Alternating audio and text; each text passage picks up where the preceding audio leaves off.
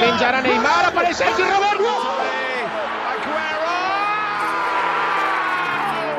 Eurotúnel, o podcast que te leva para dentro do futebol europeu.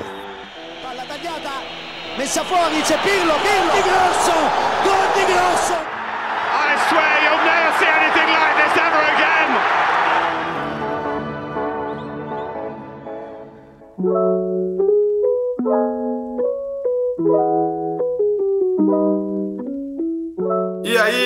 Viajantes do Eurotúnel, estamos de volta com o nosso 14 episódio aqui no seu, no nosso podcast para falar de futebol europeu. Num dia que eu estou vivo, testei meu coração com a vitória do Liverpool sobre o Milan, acabou de acontecer, a gente está gravando isso aqui na quarta-feira, depois do segundo dia dessa grandiosa Champions League, o Liverpool acabou vencendo com o gol do Henderson, o meu capitão, e quem também provavelmente teve um treco no coração pelo mesmo motivo, foi Jalil Elias, que hoje saiu do chinelo aqui. Vocês devem ter achado que ela tinha saído do projeto, mas não. Ela continua aqui e direto de Campos dos Goitacazes vai falar com a gente. Jalil Elias, muito bem-vindo ao episódio. Como você se sentiu com o nosso querido Liverpool contra o Milan? Quase morri, mas passo bem, né? Foi tenso e aí, gente, estava sumida realmente, mas não saí, estou viva. Quase morri, como eu disse, mas estou viva aqui. É, Jalil Elias está viva e não vai jogar no Vasco. Né, Vinícius França? Muito bem-vindo ao episódio, meu querido. Isso aí, cara. Valeu, Manel. Valeu, Jalil. Tamo junto. É, uma boa tarde, né, pra vocês. Pra galera nos ouvindo, né, bom dia, boa noite. É momento aí, é, curtindo o nosso podcast. É um prazer pra mim também estar de volta. Das minhas três ou quatro edições eu fiquei também no, no DM do, do Eurotúnel, né? Não pude é, gravar com vocês. Uma alegria estar participando de novo. E hoje tô trajado, né? Tô com a camisa do Milan pra lembrar esse duelo de hoje. Liverpool e Milan é um jogo com muita história em Champions League, né? Para nós, a nossa geração que presenciou duas finais de UEFA Champions League entre eles, ver esse jogo rolar de novo, né? Depois de muito tempo é, pelo torneio, foi uma tarde realmente muito especial. E vamos nessa, né? Falar de outras cositas mais, né? Champions não é a pauta hoje, temos aí mais polêmicas para abordar e é um prazer estar de volta. É isso aí, ô Vini, eu já vou começar contigo perguntando o seguinte, qual é dessa camisa aí? Me fala um pouquinho dessa camisa do Milan aí, é a principal, né? Mas de quando que é essa camisa aí? Por que, que você comprou essa grande esse grande manto. Né, vamos lá para o nosso varal de hoje, né? Essa grande iniciativa aí que começou com nosso amigo Alex, Alex Seng, né? Futebol no Mundo, aquele varal de camisas maravilhoso. Aqui também temos. Cara, essa camisa, para começar, ela nem era minha. É, e tem uma história curiosa, né? Meu pai ganhou ela de presente de um, de um cara que ele socorreu no estrada, né? Para quem não sabe, tá vindo a gente, né? Meu pai era policial rodoviário. Ele socorreu um cara no estrada aqui na região. E esse cara meio que, tipo assim, volta e meia, tipo, uns meses depois, ele presenteou meu pai. Aqui é pra você, tem uma moral lá, ao meio do nada com o carro quebrado, presente pra você. Era uma baita camisa do Milan, isso foi em 2011, né? Essa camisa é 2011 e 2012, né? O ano aí em que o Milan foi é, autorizado, né, a usar o escudeto na camisa. O último ano, último ano de título do Milan, né? Foi em, foi em 10, 11, 11 e 12. É, utilizaram a camisa com o escudeto da Itália. É, galera, sente saudade, né? Muito tempo que o Milan não tá no topo do futebol italiano. Tá voltando aos poucos e a camisa dessa época, né? A camisa tinha Ibra, tinha Robinho, tinha Kevin Prince Boateng, também o último ano aí de graçola do Milan em Champions League. E essa é a história da camisa minha de hoje. Perfeito, tá vendo? É bom perguntar essa coisa de camisa, porque a gente para num, num pai policial que ajudou alguém numa estrada no interior de Minas Gerais, entendeu? É maravilhoso. Exatamente.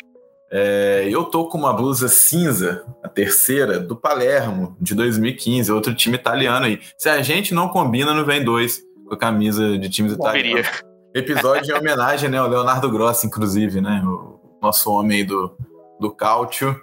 Eu tô aqui homenageando o Palermo, que eu e o Vini estava viajando aqui, lembrando de alguns jogadores né, que passaram pelo Palermo, lembramos do Mico, de Bala, obviamente. Puxamos até o Cavani na memória, Elitite, aí já foi no Google, ninguém lembrava do Elitite no Palermo.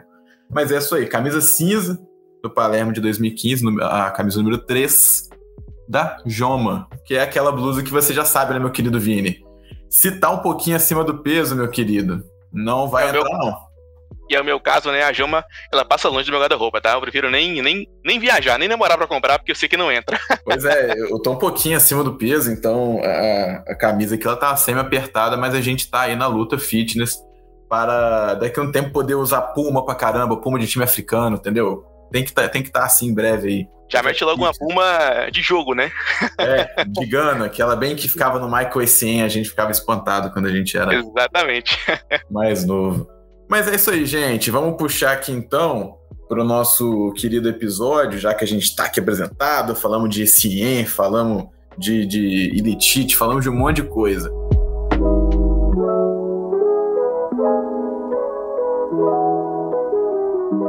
Seguinte, né? A gente sabe que essa última data FIFA ela causou um problema sem precedentes no futebol mundial, né? Os jogadores que atuam no Reino Unido e foram convocados para atuar por suas seleções poderiam encontrar alguns problemas para voltar para a terra da Rainha Elizabeth II. Alguns países, inclusive, como o Brasil, estavam na lista vermelha, nem ainda estão, na verdade, na lista vermelha de restrições sanitárias do governo britânico em relação à pandemia de coronavírus. E nessa brincadeira toda aí, algumas seleções ficaram sem muitos jogadores importantes.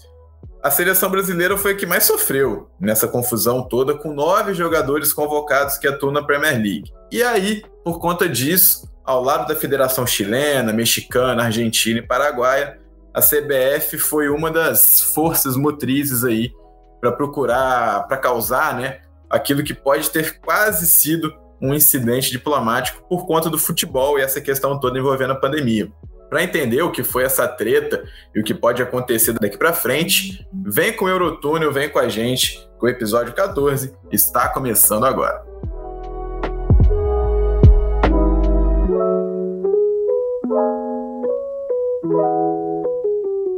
Então é o seguinte, vamos começar explicando tudo para depois a gente entrar na discussão aqui com o Vinícius, com a Jalili. No dia 13 de agosto, o Tite fez a sua convocação para os jogos contra o Chile, a Argentina e o Peru. Seriam nos dias 2, 5 e 9 de setembro. Lembrando que a Comembol teve a janela internacional estendida de 9 dias para 11. A FIFA autorizou esse aumento. Já foi uma coisa que irritou algumas ligas na Europa.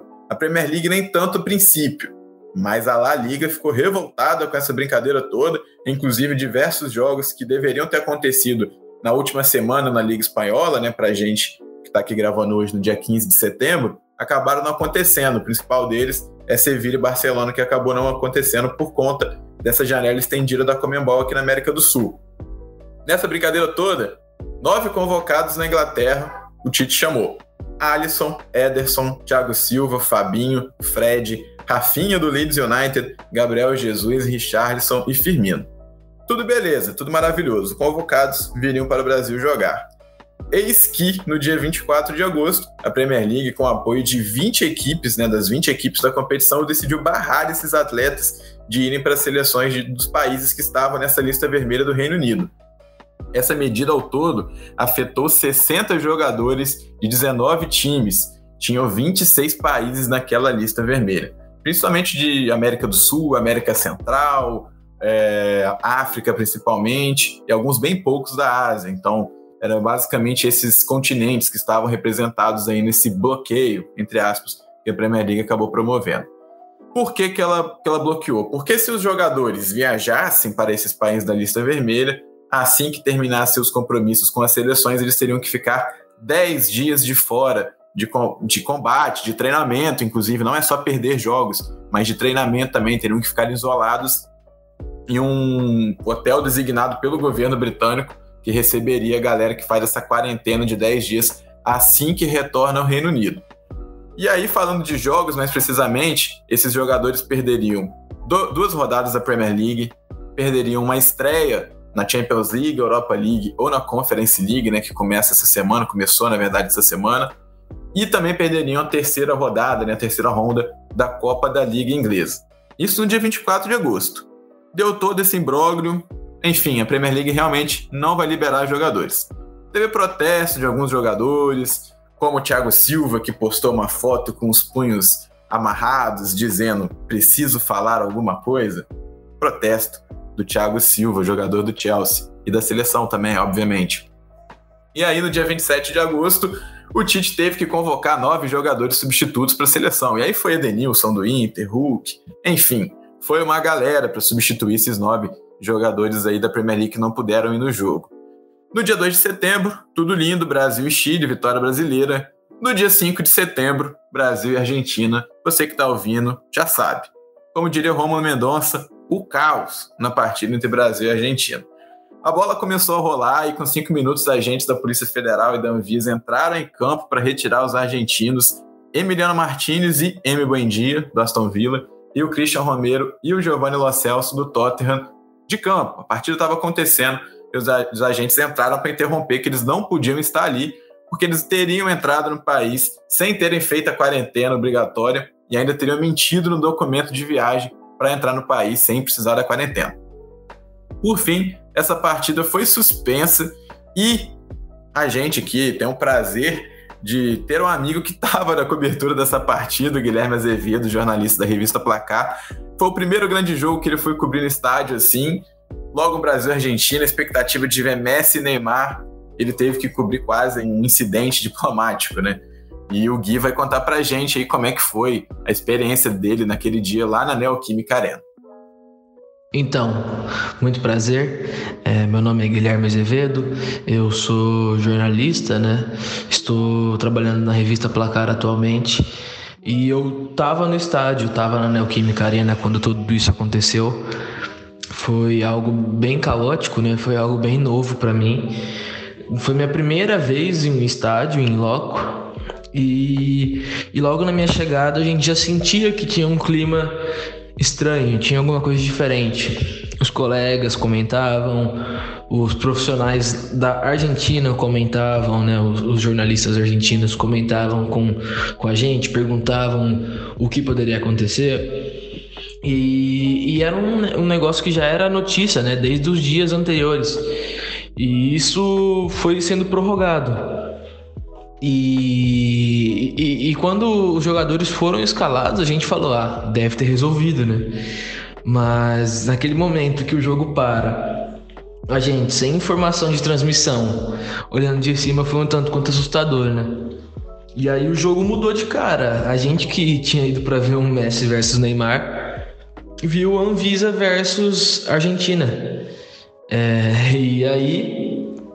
É, a gente cobriu bem de perto, né, nos bastidores e o clima estava bem tenso.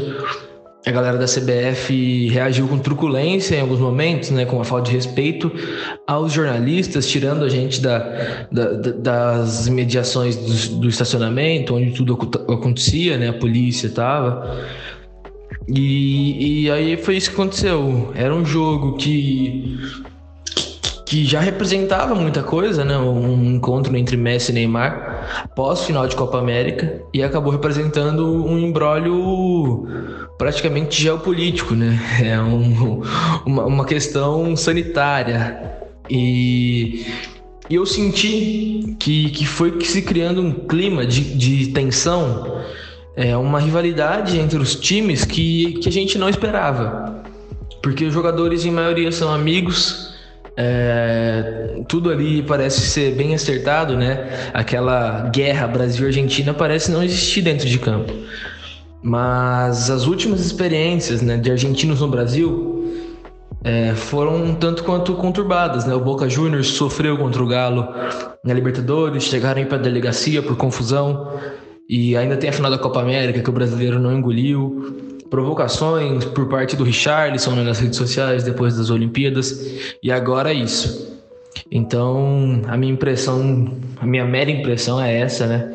É, sem nenhuma informação nova, mas sentimentos, o que eu observei no estádio e minha experiência. Depois de toda essa situação lá em São Paulo, CBF, Chile, Paraguai, México entraram com um pedido de punição aos clubes da Premier League com base no artigo 5 do Código Disciplinar da FIFA. Por fim, a FIFA acatou esse pedido e os jogadores brasileiros e outros jogadores também, como Raul Jiménez, do Wolverhampton, mexicano, o Francisco Sierralta, do Chile, que joga no Watford, e o Miguel Almiron, do Paraguai, que joga no Newcastle, ficaria fora de combate entre os dias 10 e 14 de setembro. O grande problema, por exemplo, seria para o Chelsea e Manchester United, que perderiam aí o Fred e o Thiago Silva, além de uma partida pela Premier League, também a estreia na Champions. O Liverpool já não seria fitado e o City também não, porque eles jogaram na quarta, no dia 15, no caso hoje, quando a gente está gravando. E os técnicos não entenderam nada. O Klopp deu uma entrevista exatamente nesse estilo, né? Falou que os técnicos não estavam entendendo absolutamente nada do que estava acontecendo.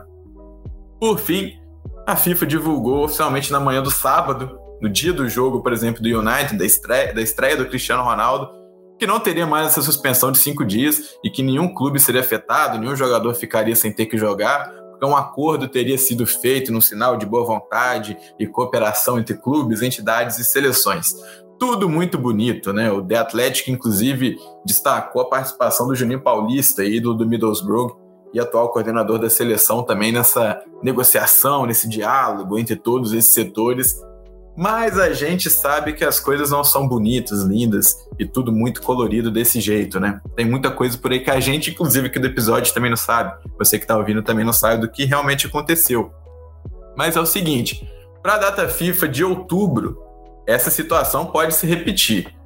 Só que, no entanto, a FIFA diz estar trabalhando com o governo do Reino Unido, principalmente com o primeiro-ministro Boris Johnson, para encontrar uma solução que permita aos jogadores não terem que cumprir esses 10 dias de quarentena.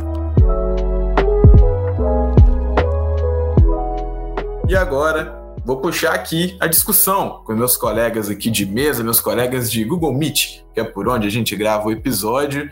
E eu já quero começar perguntando para você, Vinícius França, quem tá certo e quem tá errado nessa história toda entre FIFA, clube, liga? Se é que tem alguém certo, se é que tem alguém errado, quero saber sua opinião primeiro dessa bagunça toda aí. O seu levantamento final, na colocação final, foi justíssimo, né? Não tem ninguém certo nem ninguém errado. É uma situação muito cinzenta a respeito desse assunto de convocações. A gente sabe que há muitos anos existe um acordo, né, de cavalheiros entre FIFA e órgãos nacionais e também clubes, de que em datas FIFA importantes, né, competições, eliminatórias e afins, a liberação é automática. Os clubes, né, se se comprometeram a fazer isso pela FIFA. A gente sabe, né, que tem situações extraordinárias em que não acontece. Olimpíadas, por exemplo. Vimos esse ano alguns jogadores que não foram liberados seus clubes para jogar pelas Olimpíadas. É, e quando aconteceu, foi muita incidência do jogador, ou até mesmo alguém que bateu o pé para poder participar. É, esse acordo dura muito tempo. A gente vê, né? Muito difícil a data FIFA ter desfalques por conta disso. Por não liberação. Geralmente é por lesão, por suspensão e coisa parecida. Mas quando o jogador está apto a jogar, ele vai. E nesse lado, nesse, nesse caso, é, não tem certo e errado. Cada é, entidade envolvida está defendendo o seu ponto, o seu espetáculo, o seu produto. Né? A FIFA precisa dos jogadores, as seleções também precisam, é, as ligas precisam ainda mais. A Premier League, sobretudo ela, né, a liga mais importante do mundo, mais rentável do mundo, aqui é, é a maior vitrine do mundo. Ela sem jogadores, sem suas estrelas, basicamente não é nada. Então é muito difícil você é, apontar é, quem tem razão e quem não tem porque foi muito corrido. Foi questão de dias entre uma mudança de decisão e outra. É, mas eu considero um pouco que talvez a Premier League tenha sido um pouco precipitada na hora de fazer essa contenção de danos e pensar que poderia ficar sem jogadores durante 10 dias na volta ao país. Porque, como eu disse antes, há esse acordo entre ligas e a FIFA para a liberação de jogadores. Então, se havia esse medo da Premier League, isso podia ser levantado um pouco antes, né? Porque a FIFA tem o seu calendário divulgado ao início de cada, de cada ano, cada temporada. E sabendo que a gente vive, vive uma pandemia ainda, é, eu acho que poderia ter um pouco mais de preparação prévia da Premier League para o caso de perder jogadores, de ter esse temor, né, de jogadores aí ficando fora dos seus clubes por conta de uma situação mandatória de governos. A gente sabe que governo é governo e ninguém é especial, né? Falamos disso, vamos falar um pouquinho disso mais pra frente, né? Sobre esse status de jogadores, mas nesse caso, eu considero que a Premier League ela foi muito afoita, muito afobada na hora de cobrar essa não liberação, de bater o pé e tentar bloquear jogadores. É, vejo dessa forma, jogo para vocês. Perfeito, perfeito. Ô Jalília, eu vou te colocar na conversa agora com a seguinte pergunta. Você toma algum lado nessa confusão toda, né? O Vini deu a opinião dele sobre o certo ou errado, assim, nessa, essa confusão. Acho que é a palavra que a gente mais vai repetir aqui ao longo do, do, do episódio. Eu queria saber se você tá de algum lado nessa, nessa confusão e apesar de não ter certo ou errado, você se aproxima com alguma atitude tomada por algum lado. Eu acho que essa a resposta do, do Vini responde essa pergunta também. Eu acho que por não ter um lado certo nem um lado errado, não tem como a gente ficar de um lado, né? Foi o que ele falou, cada um defende o que te favorece. A CBF é rainha em fazer isso, né? Então, assim, a Premier League ela tem que seguir, por exemplo, o que o governo britânico determina. Ela não pode passar em cima. Isso é uma discussão mais lá para frente. Mas a Premier League no comunicado oficial, além de ter falado, né, sobre desfalcar a liga, poder desfalcar competições da UEFA, Copa da Liga, também teria a questão do bem-estar dos jogadores e a condição física também podendo ser afetada. Porque com essa mudança né, de dois dias a mais, de nove para onze, é, a FIFA decidiu colocar rodadas triplas, né? Então são três jogos, uma média ali de um jogo a cada três dias. Então o jogador voltaria da data FIFA numa quarta para jogar Premier League no sábado. Então tem essa questão também. Acho que não tem um lado certo nem um lado errado. Não, não tem um lado. É, é uma, é uma situação, acho que o Vini foi muito feliz também usar a expressão situação cinzenta, né? Não é preto no branco exatamente, assim. Acho que ele foi muito feliz nessa, nessa, nessa colocação.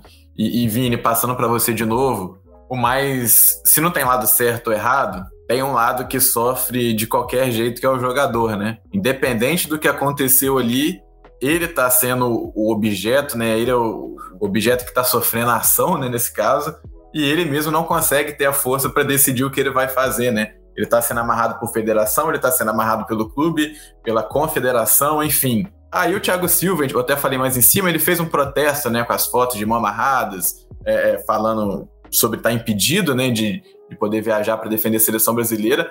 Até que ponto é exagero essa manifestação do Thiago Silva e até que ponto faz sentido o que ele fez? Olha, é, eu acho que a revolta é sempre justa, porque, como você disse, né, o jogador ele fica nessa mesa de ping-pong, né, sendo jogado de um lado para o outro por federações, clubes e outros interesses.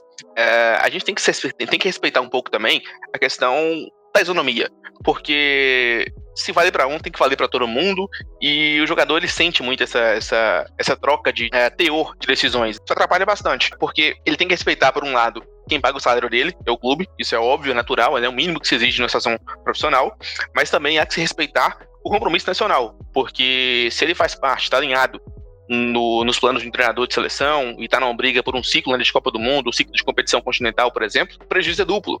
Então, assim, né, não dá para desclassificar, para colocar abaixo, né, essa manifestação do Thiago. Mas, cara, é, é, há que se pensar também na situação toda dos lados envolvidos, entendeu? Eu acho que quando você pensa nos cenários possíveis de saída, não tem como você colocar tudo num prato limpo sem um lado sair perdendo ou alguém ficar prejudicado, né? Todo mundo tá nessa. Uh, imagina o seguinte, né? A gente tá vendo aí essa perda, essa perda eh, majoritária de jogadores que o Brasil teve, mas e as perdas marginais, né? Seleções africanas tiveram jogadores que também não puderam voltar, não puderam jogar.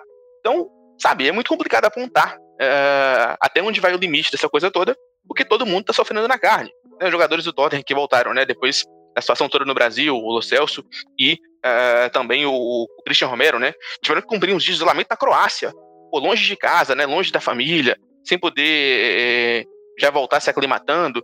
Enfim, eu acho muito complicado até se posicionar num caso desse. Né? Você pisa em ovos em qualquer cenário pensado, muito difícil. É, uma coisa que eu senti muito foi em relação a isso, né? No Twitter, assim, eu tomei muito parte mais pelo lado do. Acho que os clubes estão certos porque eles não podem ser lesados e os jogadores vão sair, vão sair de lá, né? Vão sair dos clubes, vão sair da Inglaterra para se deslocar para outro local e voltar para esse local e qualquer opinião que vinha de mim ou de outra pessoa, tinha muita gente criticando também essa, essa questão. Então acho que você foi é, bem feliz também nesse, nesse pensamento, assim. E já, Lili, eu quero passar para você agora perguntando o seguinte: o Vini falou isso da, da questão do jogador, né, da isonomia principalmente. Você acha que o jogador de futebol, e quando a gente fala então de um grupo, né, uma seleção. O que é a seleção? Os melhores de um país, né, os mais famosos, os melhores remunerados, muitas das vezes. Você acha que esses caras é, é, acostumados, às vezes, a serem colocados como uma pessoa comum, no mesmo lugar que um, faxineiro que foi viajar para outro país, ou um brasileiro imigrante que veio ver a família e para voltar tem que fazer 10 dias de quarentena? Você acha que tem essa, essa situação de eles não entenderem, por muitas das vezes, pelas bolhas que eles estão, que eles não são pessoas especiais? Ah, com certeza. Eu acho que isso ficou bem claro, né, no que aconteceu no Brasil e Argentina, com os jogadores argentinos. Eles já chegaram aqui achando que por serem jogadores não iam sofrer punições, até que a CBF mesmo também não fez nada. Depois falaram que os próprios clubes puniram os jogadores. Mas com certeza a gente sabe, né, que os jogadores eles vivem nessas bolhas. Então, eu acho que, consequentemente, pela própria declaração, né, o protesto do Thiago Silva. Eles sentem que eles têm esse, esse favorecimento que eles podem ter. E acredito que é nisso também que os clubes trabalharam, né? A própria Premier League, os clubes da Premier League tentaram entrar em contato com o governo britânico, né, depois da decisão de proibir, para tentar é, criar uma condição de excepcionalidade para os jogadores de futebol, mas foi negado. É isso que nós estamos na espera para ver se vai repetir para a data FIFA de outubro ou não. Mas eu acho que sim, eu acho que eles têm esse pensamento assim, não unanimidade, não são todos, mas uma grande maioria. E Vini, Jalili deu o gancho, né? A, a treta no Brasil e Argentina, para você, é maior, maior não, acho que tem outras diversas coisas, mas é uma das maiores vergonhas da história do futebol? É, eu acho que desde que começou, né, toda aquela, toda aquela comédia ali envolvendo uh, o que rolou no gramado da Arena Corinthians, acho que tem que se, que se apontar uh, culpas de ambos os lados. A gente tem o, o comportamento duvidoso da delegação argentina entrar no Brasil, nesse preenchimento de documentação e tudo mais. Uh, não se sabia né, quem tinha autorizado o quê, e também da parte da Anvisa no Brasil. Porque por mais que a Anvisa estivesse cumprindo o seu papel, uh, eu acho que alguém ali, em algum momento, optou por fazer virar um circo aquela coisa toda. Havia muito tempo disponível, muito espaço disponível para pegar esses caras antes, interceptá-los e questioná-los. Olha só, os papéis estão errados, aconteceu alguma coisa, né? Por que, que não preencheu isso ou aquilo? É, velho, talvez não tenha tanta importância no futuro daqui a alguns anos, né? Daqui 5, 10 anos, a galera acaba esquecendo disso, né? A pandemia vai passar, torcemos muito por isso. Mas, pra gente que assistiu ao vivo, fica a impressão de falta de profissionalismo, de falta de interesse né, de ambas as partes em colocar as coisas né, uh, de maneira muito clara. Isso atrapalhou uma rodada importantíssima, né? Brasil e Argentina, eu acho que até eu, eu, concordo com o que alguns jogadores argentinos falaram. Era uma chance valiosíssima para a Argentina vencer, ganhar três pontos em cima do Brasil que vinha invicto e, e mudar um pouquinho né, seu momento na eliminatória. Esse jogo vai rolar, sabe-se lá, Deus quando, né? Quando tiver uma brecha de calendário. Então, né, de ambos os lados, né, houve, houve falta de, de transparência e houve, né, um, um, um, certo abuso da malandragem. Logo quem, né? Brasileiros e argentinos, fica difícil de defender. Não, o que eu achei incrível nessa ação toda da Anvisa, né, entrando até agora mais nesse caso dessa partida, é a dessa partida não, toda a ação da Anvisa, seja com o Andréas Pereira, que acabou que não teve uma ação, mas pode ter uma ação depois, a gente não sabe no que, que vai acontecer. Mesmo com o William, mesma coisa do Corinthians. São dois pontos que eu acho inacreditáveis. Primeiro, a, a, a seguinte frase, né? Soubemos por meio da imprensa. Gente, quem não viu, um simples Google, um simples entrar no SofaScore, fazendo jabá aqui, paga a gente SofaScore, do Emiliano Martins, você via que ele jogou pela Premier League na, na, na, no fim de semana anterior, por exemplo, da data, da data FIFA. Obviamente, este cidadão estava na Inglaterra. Não é eu, não é a gente indo para a Inglaterra na miúda e se a gente não postar nada no Instagram, ninguém vai saber, né? É o goleiro do Aston Villa, é o goleiro do, é o, é o zagueiro do Tottenham, meu campista do Tottenham, é o atacante do Corinthians, né, no caso do William. Acho que esse ponto também foi maravilhoso para não dizer horrível, né? Olha, falando sobre, sobre, sobre o jogo é, sobre o jogo em si, é, cara, é, é, é, até aquela coisa, você não consegue não ver uma delegação de uma seleção passando no aeroporto e ser percebida. Né? Você chega a documentação, vê os nomes, vê de onde está vindo. Não tem, não tem perdão né, para as autoridades do Brasil em termos de aduana e de, de, e de parte sanitária, né, de não perceber essas coisas. Né? Foi uma falha muito grande. Depois vieram começar o tomar lá da cá, falar que trancaram o vestiário, que foram no hotel não acharam os caras. Cara, tem como achar, não tem, não tem perdão nessa. Não, é, é exato. Uma delegação comece, né, cara? Não é qualquer delegação que tá passando, né? A delegação comece, poxa, pelo, pelo é. amor de Deus. Não é como se o Fluminense de Feira fosse jogar com São Paulo pela Libertadores, pela, pela Copa do Brasil, né? Lá no, lá, no Morumbi. Então. É o 4 de julho, né? O 4 de julho que foi jogar, né? E tomou um também no início do ano. Com certeza. E, e, além dessa questão, cara, de soubemos por meio da imprensa, a, a, a questão também da Anvisa de. É, é esse, essa da, da, da, questão do William, do Andrés Pereira também eu acho, eu achei inacreditável, né? Vai, vai desembolar ainda para o futebol brasileiro essa questão ainda, né? Jogadores que vieram da Inglaterra, o Kennedy, enfim, também teve toda essa toda essa brincadeira também. Então, são pontos assim que me chamam bastante atenção, além desse mesmo ponto que eu falando dos brasileiros, né? Que na quando sai a notícia no domingo, antes das quatro da tarde, que os jogadores da Argentina poderiam ser até presos, né? Uso da força policial, a gente tinha ali no, na portaria da Anvisa interministerial que para brasileiros aquela decisão não valia. De repente a Anvisa vai atrás do William vai atrás do Andrés Pereira, o que mostra uma descoordenação total, né? Uma vacalhação total aí da, da, das nossas medidas sanitárias. É, é uma coisa que tem acontecido durante a pandemia já, né, Vini?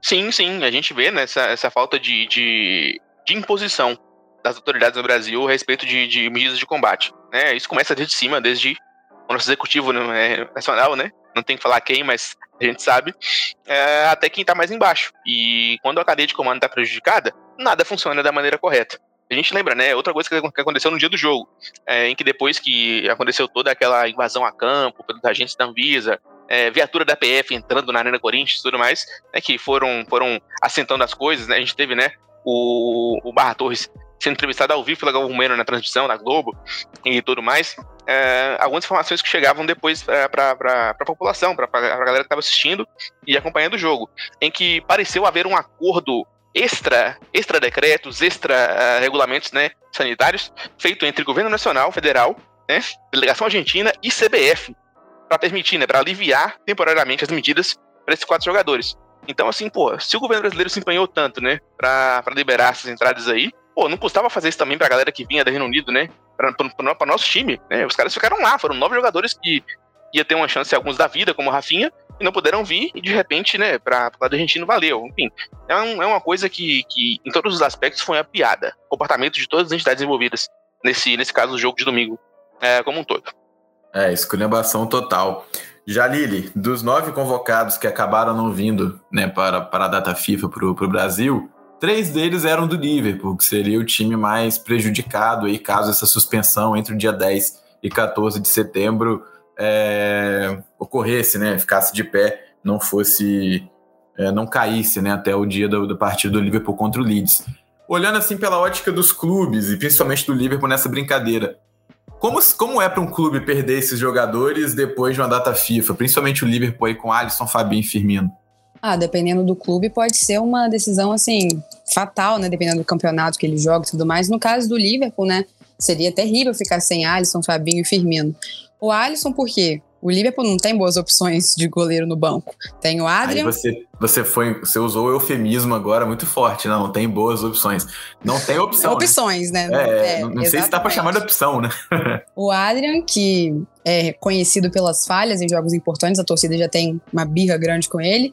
E o Keller, que apesar de quando é usado pelo Klopp, ele não, ele joga bem, bem assim, entre aspas, na medida do possível, ainda não é experiente, ainda é muito novo. O Fabinho, né? É um jogador muito importante, isso ficou muito evidente no último jogo contra o Leeds na Premier League, jogou em todas as áreas do campo. O Fabinho é um jogador muito importante, especialmente o meio-campo, que não veio reforço essa temporada, e o reforço que veio, entre aspas, né? Que começou, teve a oportunidade da vida, o Elliot. Aconteceu aquela fatalidade. E eu me arrisco em dizer que, por exemplo, no caso do Liverpool, Firmino seria a ausência menos sentida. Me arrisco em dizer isso, porque é, agora ele tá lesionado, né? Não jogou hoje, não jogou no último jogo, tá se recuperando. Se eu não me engano, ele volta no, último, no próximo jogo. Tava com uma lesão na coxa, se eu não me engano também.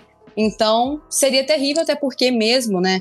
Tendo opções, entre aspas, no banco, são três jogadores titulares do Klopp. Então, seria terrível, com certeza. É, e por outro lado, né, Jalili, a gente tem o Rafinha, que como o Vini falou muito bem, seria a oportunidade da vida dele, né? Primeira convocação para a seleção brasileira, voando no Leeds e não pôde vir, né? Exatamente, exatamente. Eu acho legal de falar disso aí, né? Para poder mostrar como a faca é de dois gumes. Assim como o Liverpool sofreria por estar sem uh, dois pilares, um jogador que foi importante no passado não é mais há algum tempo, né? No caso do Firmino, infelizmente, uh, também sofrem as seleções, né? A gente tem que lembrar também que a Argentina perderia três titulares. Emi Martinez, Lo Celso e Christian Romero, né? Jogaria contra Se o Brasil. Se o Messi fosse pro City. Se o Messi tivesse Exatamente, no City. Né? Imagina então, o que seria pra gente. É, é, o que falamos desde o começo do episódio, né? Todo mundo perde, não tem é, situação positiva nesse caso todo. É isso que. A galera pode estar se perguntando por que, que os jogadores da Argentina foram, né? O, o M. Martinez, o Buendia, o Romero e o Lo Celso. O ponto é o seguinte: o Lo Celso e o Cristiano Romero eles desrespeitaram a regra do Tottenham, eles não deviam ter ido. O Vini já até falou a questão da quarentena na Croácia na volta.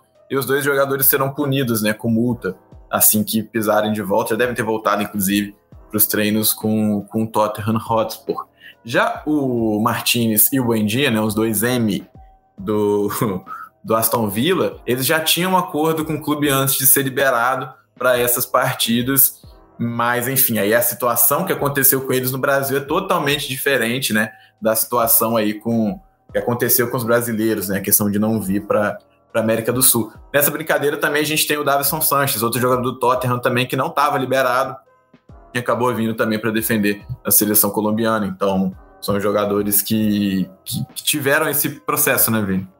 E só para levantar uma bola aqui sobre isso, né, sobre essa questão uh, das ligas barrando a liberação de jogadores, o efeito cascata que foi essa decisão da Premier League e mostra como a Premier League impõe respeito em ligas europeias, né? O que rolou com o Claudinho e com o Malcolm no Brasil. Eles chegaram a viajar ao Brasil, né, liberados pelo Zenit, quando a Premier League bateu o martelo de que não liberaria, o que a Liga Russa fez, falou, vocês também não podem, voltem para cá. Sim, desembarcaram no Brasil, fizeram um treino com a seleção, tiveram que pegar um voo de volta para a Rússia de 12 horas para voltar ao clube por conta dessa, é, desse bloqueio. Enfim, é patético, né? Eu não consigo definir de outra forma a maneira como foi conduzida nessa decisão de liberação ou não, até porque a questão sanitária é importante de todas as maneiras, né? Não vai deixar de ser porque um jogador está é, sendo importante ou não, mas a maneira como tudo foi alinhado foi, né? Como eu falei no começo, né? Foi, foi complicado. É muito bem lembrado, inclusive, essa questão do Zenit, porque a CBF também entra contra o Zenit na FIFA para pedir alguma punição para o clube russo, né? Porque enfim, é, é, é, uma porção de bizarrices que a gente teve nessa última data FIFA.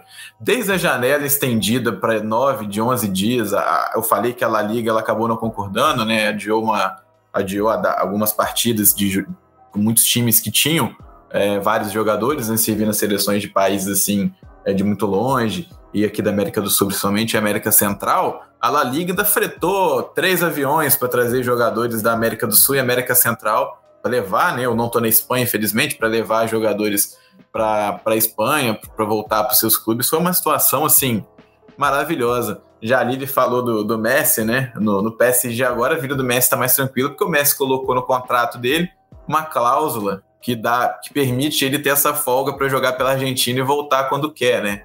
Ele colocou isso no contrato para se dedicar à Argentina. Bom, tal, provavelmente no City também isso rolaria, né? Mas enfim, seria outra outra, outra questão, né? O Messi, poder, por exemplo, perderia a estreia de Champions se ele jogasse no City, por exemplo. Terminou 6 a 3 para o City contra o Leipzig. É, a, brincadeira. Há, há vantagens que ser um Messi compra e que ser um Cuco Martina por pura não, né? Felizmente a vida é assim. É, o, o Richarlison ainda teve ali nessa sua brechinha ali, nessa seu pingo de seu fio de vantagem ali. Mas aí aquilo que a gente estava falando do, do acordo, né, da política que é feita. A CBF relacionou aquela cláusula, né, aquela, aquele artigo né, da Comissão Disciplinar da FIFA contra Leeds United, contra Manchester United, City, Liverpool e Chelsea, mas não acionou contra o Everton. Por quê? Porque o Everton tinha liberado o Richarlison para as Olimpíadas. Então a CBF virou e falou assim: não, os caras já foram parceiro nosso, já liberou o Richarlison para as Olimpíadas, então não vão mexer com os caras, não. E ficou meio nesse, nesse acordo, assim. E, já ali, aí vamos olhar mais para frente, né? Olhar para a data FIFA já de outubro, igual você falou antes aqui no episódio. A FIFA está tentando chegar a um acordo, né? Dizem que os clubes da Premier League prometeram que vão liberar os jogadores. Mas a gente sabe que se a gente chegar no dia da data FIFA e Firmino, de novo, né? Firmino, Alisson, Fabinho, Fred, Rafinha, Ederson, Gabriel Jesus e, e Fred tiverem que Thiago Silva tiverem que ficar de fora, os times da Premier League eles vão segurar de novo, né? Isso, isso em outros clubes também. O caso do Newcastle com Miguel Almiron, por exemplo, o Wolves com Raul Jimenez. Se o Boris Johnson não liberar, né, Jalili, não vai adiantar muito, não, né? Não, não vai adiantar nada, vai repetir toda essa história de novo, né? Até porque foi o que eu estava falando lá no início. É, tudo passa pelas determinações do governo britânico. Então, se hoje a regra é qualquer pessoa que vem de um país ou território que está na lista vermelha do Reino Unido, ela vai para a Inglaterra, ela tem que cumprir a quarentena de 10 dias. O que os clubes estão tentando é abrirem essa exceção para os jogadores de futebol, mas teve a recusa do Boris Johnson de, nesse, nesse mês de setembro. Agora, se ele repetir, não mudar, não abrir essa exceção, vai continuar a mesma coisa, essa mesma polêmica de novo e vai repetir tudo. Vai ser isso, isso aí. É uma coisa que talvez a galera que esteja ouvindo não se atente muito a princípio, né? Porque a gente fala assim, vai perder um jogo da Premier League, vai perder um jogo da Champions, um jogo da Copa da Liga. Mas eu já vi o Ulisses Neto, né? Vocês devem conhecer aqui no episódio aqui da que participa do Correspondentes Premier, enfim, um baita de um, jornalista, um cara maravilhoso assim, da, da comunicação como um todo ele já fez essa quarentena quando ele voltou do Reino Unido para a Inglaterra, quando ele, ele voltou lá para Londres. Ele fez quase que um diário da quarentena dele num hotel designado, mostrando como é que funciona. Você fica num quarto, você recebe a comida como se fosse um iFood, mas você nem vê o entregador e deixa na sua porta, você vai lá, pega e volta para o quarto. o máximo de passeio que você consegue dar é depois de um determinado número de dias dos 10, entre os 10, que você desce, vai no estacionamento, vê o sol, é um banho de sol e volta para dentro do seu apartamento. Então você imagina para um jogador de alto nível ficar 10 dias desse jeito, né? Perder o treinamento, perder, a, perder o entrosamento com os atletas, com os companheiros, principalmente em janela de transferência, né? muita gente nova chegando, estão se conhecendo ainda. Isso faz um impacto gigante, né? Eu acho que isso vai de encontro ao que os clubes alegaram para poder é, colocar em pauta esse bloqueio de jogadores, né? A parte física. Parece que foi só uma, uma, uma sustentação, sustentação a essa tese de, de, não liberar por conta da pandemia, mas de fato, né? Quando um jogador fica 10 dias inativo, é, é, é como se ele voltasse de uma lesão, por exemplo. É, e para jogador de alto nível, né? Como você disse, ficar nesse, nesse esquema aí de, de pique cadeia, né? Tomando um banho de sol depois de um certo tempo e só pegando comida no quarto, é, é péssimo no longo prazo, né? O, o, risco de, de acontecer uma lesão real após o retorno é grande. É, então há, há um, um, certo fundo de, de, de, razão, né? Nesse, nesse motivo alegado pelos clubes para poder não liberar jogadores. Só que nem tanto ao céu, nem tanto ao terra. Vamos ser justos também. Se é que se cumprir, também não pode reclamar, né? Não tá, não, não tá ninguém ali sendo maltratado, por exemplo. É só uma questão de, de certas limitações, né? Algo que você tem que fazer é como você ficar, é, por exemplo, depois de pegar a catapora. Todo mundo já teve na infância isso daí. Você passa alguns dias sem ir na escola, sem ver os colegas, infelizmente é da vida, né? Suporta e segue em frente. Acho que, de novo, né, a gente vai naquela de não conseguir apontar um, uma solução correta. Vini, vou continuar contigo para fazer a seguinte pergunta, cara. Quando você olha a, a, lista, a lista vermelha, né, a lista que tem os países que são de alto risco considerados pelo Reino Unido, você vê Brasil, você vê México, você vê Paraguai, você vê Eritreia, você vê Suriname, você vê países africanos, você vê países da América do Sul, Central, é, enfim. Você vê no que a gente volta lá atrás, na época da Guerra Fria, né, que é a nomenclatura que a gente ainda aprende na escola, países de terceiro mundo, né? A gente não vê ali o, os países de primeiro mundo naquela lista. Aí eu queria te perguntar o seguinte: isso tem alguma coisa a ver, você acha? Porque a gente não tem Estados Unidos. Estados Unidos não aparece nessa brincadeira. O Canadá não aparece nessa brincadeira. Espanha, enfim, diversos países. França não aparece. Não soa um pouco, às vezes, aquela, aquela ideia lá antiga de metrópole e colônia para você também? É, sim, me parece bastante, porque hoje, né, não é só. A, a, eu acho que não é questão, nem, nem tanto questão neocolonial, mas mais uma questão diplomática. Porque o Reino Unido, que, né, vamos dizer, né, historicamente sempre dependeu bastante de alguns países como suporte para diversas é, situações de mundo, não é tão fácil bater de frente. Como você disse, Estados Unidos, né? Existem hoje inúmeros acordos comerciais, acordos militares, né, que esses países é, compartilham entre si. Então, acho muito difícil, né, para o Reino Unido que, que bata a cabeça com alguns deles. Apesar de ser uma nação muito grande, uma nação muito influente, né? né é, cadeira em conselho da ONU e tudo mais, não, é, não, é, não é tão fácil assim você desrespeitar esse tipo de, de, de acordo. Então, uh, sobra para quem, né? Sobra os países menores, países que são considerados né, de terceiro mundo, como você disse, e, e que não podem oferecer nenhuma ameaça aos britânicos nesse, nesse xadrez é, internacional de, de, geopolítica. Só que quando se trata de futebol e não de outros, outros é, aspectos da vida, né? É mais fácil para um país menor é, sentir na pele isso daí e querer rebater. Porque no futebol, enfim, né, a gente sabe que a FIFA não gosta muito de interferência é, em federações, por meio de governo e tudo mais, proíbe isso, né, veementemente, e pune bastante. A gente vê em casos, casos especialmente na África, né, nos últimos anos, como Nigéria e Angola, é, esses países menores têm todo o direito de questionar, porque é um assunto supérfluo, né? Futebol, querendo ou não, não é uma coisa importante na vida, como uh, a gente gosta de, de, de tratá-lo, né? Uh, existe esse, esse cheirinho, né, de, de, de, de questão neocolonial, mas para mim é muito mais uma questão de medo diplomático britânicos de perder algum, algum respeito dos seus pares maiores do que de fato de querer né, se impor diante de países com menos relevância. Isso aí. Para a gente encerrar aqui, eu quero fazer uma pergunta, a mesma pergunta para os dois, na verdade, e vou juntar duas. A primeira, a primeira dessa pergunta que eu quero fazer, posso começar pela Jalili. Quero saber, Jalili, que moral que a CBF tem diante de toda essa confusão aí? Moral nenhuma, zero. Já começou errando desde o início com a situação da Argentina, a visão que ficou da CBF para o restante né, das delegações foi uma coisa horrorosa e ainda teve a derrota, né, se podemos dizer assim, em relação ao pedido para a FIFA da punição do Zenit, dos clubes ingleses que proibiram jogadores. Então, tudo que a CBF tentou, ela não conseguiu. Então, foi um fracasso total a atuação da CBF nessa confusão toda. E sobre a pergunta anterior que você fez para o Vini, eu ainda iria um pouco além do que ele falou. Eu diria que não só, né, quando a gente para para pensar, por que, que o Brasil tá nessa lista vermelha? Eu diria que não só, eles não analisam apenas a atual situação da pandemia no Brasil, porque se a gente para para pensar, já teve muito pior ainda tá ruim, mas como antes era uma situação caótica, hoje a gente vê um pouco mais controlado com o avanço da vacinação e tudo mais. É também, claro, a preocupação com a variante Delta, né, que dominou o Rio, São Paulo, mas eu ainda iria nas, nas questões diplomáticas, foi o que o Vini também chegou a falar. Especialmente a forma como o Brasil conduziu a pandemia e, consequentemente, a imagem que ficou do Brasil para o restante do mundo. Acho que isso também pesa muito na, na balança sobre por que o Brasil tá nessa lista vermelha, se a situação, querendo ou não, para quem tá aqui de dentro, né? Quem tá de fora não tem como saber muito, mas quem vive aqui sabe que, querendo ou não, tá um pouco mais controlado do que antes. Eu acho que as questões diplomáticas pesaram muito aí. Boa, boa. Vini, que moral a CBF tem nessa confusão?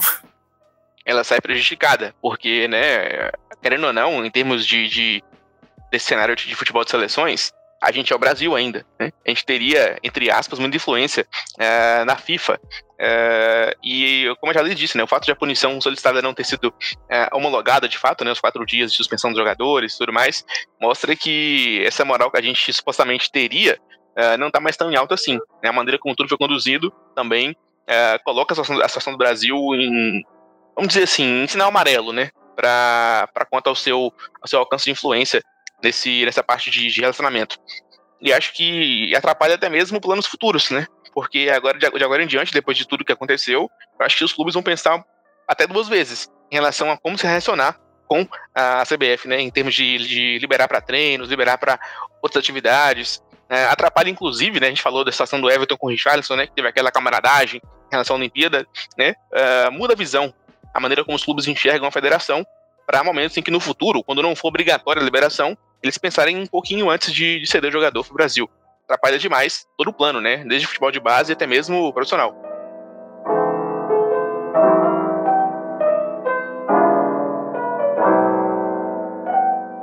Apesar de a gente ter tratado sobre tudo que temos no momento sobre essa situação, em breve as coisas podem mudar. Basta a canetada da FIFA para novas punições surgirem, ou um simples acordo com Boris Johnson, primeiro-ministro britânico, para que toda essa confusão seja feita e finalizada.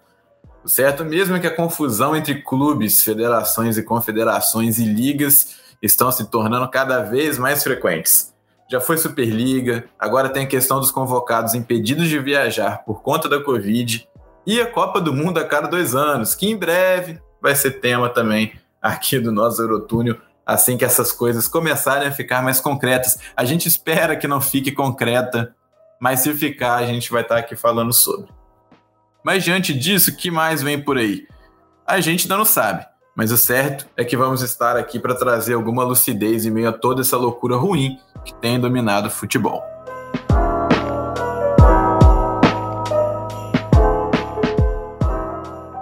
Vamos chegando ao final aqui do nosso episódio de hoje. A gente fez um episódio mais curto hoje, olha só que coisa maravilhoso, um episódio mais curto para as pessoas ouvirem menos a minha voz, elas estão já. Elas não aguentam mais este apresentador que aqui está. Eu, Eu quero sua voz todos os dias, tá?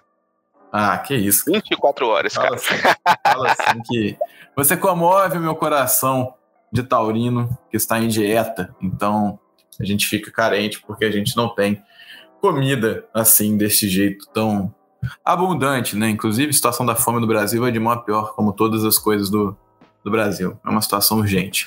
Eu quero aqui despedir de vocês, meus queridos. Vou começar com a nossa chinelinho. Vou começar com Jalil Elias, que tá feliz que o Liverpool venceu, tá feliz que o Klopp tá bem na vida. Muito obrigado por sua participação, Jalil. Dê seu recado final aí, alguma consideração. Enfim, chama a galera para te seguir no Insta, no Twitter, faz aí o que você quiser. Muito obrigado por sua presença. Eu que agradeço, prometo estar mais presente aqui no Eurotúnel. Sigam o Eurotúnel nas redes sociais, as minhas também, jalile.elias no Instagram, jalile Elias no Twitter. Queria dizer que nós acabamos exatamente quando começou o jogo do meu Flusão. Então, assim, estava feliz há uma hora atrás? Estava, mas posso ficar triste do que uma hora e meia.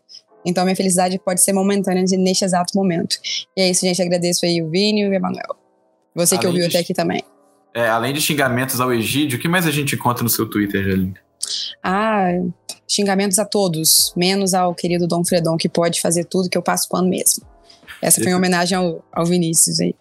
É, esse, esse, sou eu com o Nenê agora. O, Vai com Deus, cuida bem do, do velho, cuida bem dele. O homem voltou para casa, Vinícius França. Agora o nosso cabuloso vai perder domingo, que o homem vai jogar e vai ter gol do Nena. Muito obrigado por sua presença, hein, Vini? Valeu, Manu, tamo junto. Valeu, Jalil, também pela participação, né? Obrigado pelo carinho de sempre, né? Uh, pro Fred, não posso desejar coisas boas. E também não posso falar aqui o que eu desejo, então seria preso, né, pra ele. Eu ia Mas, assim, te prender, eu mesmo ia. Polícia do clubismo. Mas assim, né, brincadeira à parte, né? Obrigado pela participação, pelo carinho de vocês, por estar aqui mais uma vez, né? A gente tá sempre junto nessa parceria. Fico feliz demais por poder participar de novo, voltar aí a mais um episódio full do nosso querido Eurotúnel. Uh, e vamos nessa, né? Nessa essa loucura que é futebol, cada vez mais difícil, né? De acompanhar esse, esse ritmo louco aí de decisões, federações, clubes, né? Toda essa, essa salada. Uh, vamos juntinhos. Feliz demais de estar participando. Um abraço para vocês. Pra galera que gosta de meus palpites, né? Se puder me seguir, se quiser me seguir também em redes sociais, pode procurar no Twitter, o arroba é Franca. Tamo juntão. E já, Lili, ó, conto com você aí pra parar os Coringa lá do, do, do Vespasiano, tá? Para esse time aí, porque não dá mais não. Mas um final para eles de Copa do Brasil. De Copa é. do Brasil, não aguento. Valeu, gente. Forte abraço, até a próxima. Até. É, e olha que o homem entende de Copa do Brasil, né? Pra, pra galera jovem, que não se lembra, o Cruzeiro costumou ganhar muito, né? A Copa do Brasil. É uma tradição do clube, mas que ficou no passado aí. Tava se lagoando de novo, né? exatamente, exatamente, exatamente. Então é isso, galera. Eu sou Emanuel Vargas. Se quiserem me seguir em todas as redes sociais, arroba o Emanuel Vargas. Muita Premier League, muito futebol internacional, muito palpite errado também. Eu tô palpitando agora nas tardes de Champions, eu erro todos os palpites, tipo empate do Sporting, o Sporting toma 5 do Ajax. É uma coisa maravilhosa. No mais é e elogios ao dinizismo também, né? Não, aí você já tá exigindo muito, né? Aí você já tá mentindo, né? Ai, aí você já tá com a tal da fake news, né? Mas é isso aí. Pra colocar na edição aí nessa parada de Jalili, aquele, aquele trechinho do, do. Pra colocar na fala do Jalili aí, né? Pedir repetição aí, coloca aquela, aquela música do 50 Cent, um vídeo do Diniz, lá na Audax, né? Pra poder, porque o homem é sempre odiado e todo mundo passa por ele no time, é complicado. É isso aí.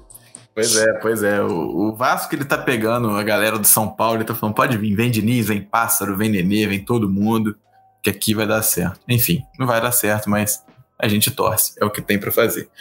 Por último, sigam também o Eurotúnel, mais ou menos importante, né? Por último, mais ou menos importante, sigam o Eurotúnel nas redes sociais, no Twitter com arroba Eurotúnel e no Instagram com arroba Eurotúnel Podcast. Um grande abraço, até a próxima semana, valeu!